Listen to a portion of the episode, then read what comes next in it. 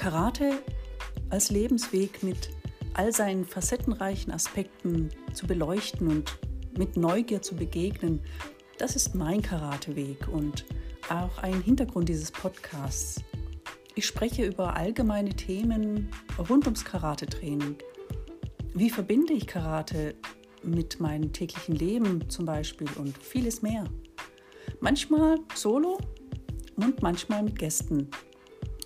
Eine offene Diskussion und ähm, reichhaltiger Erfahrungsaustausch haben hier ihren Platz und ähm, auch so mancher Mythos darf sein wahres Gesicht offenbaren.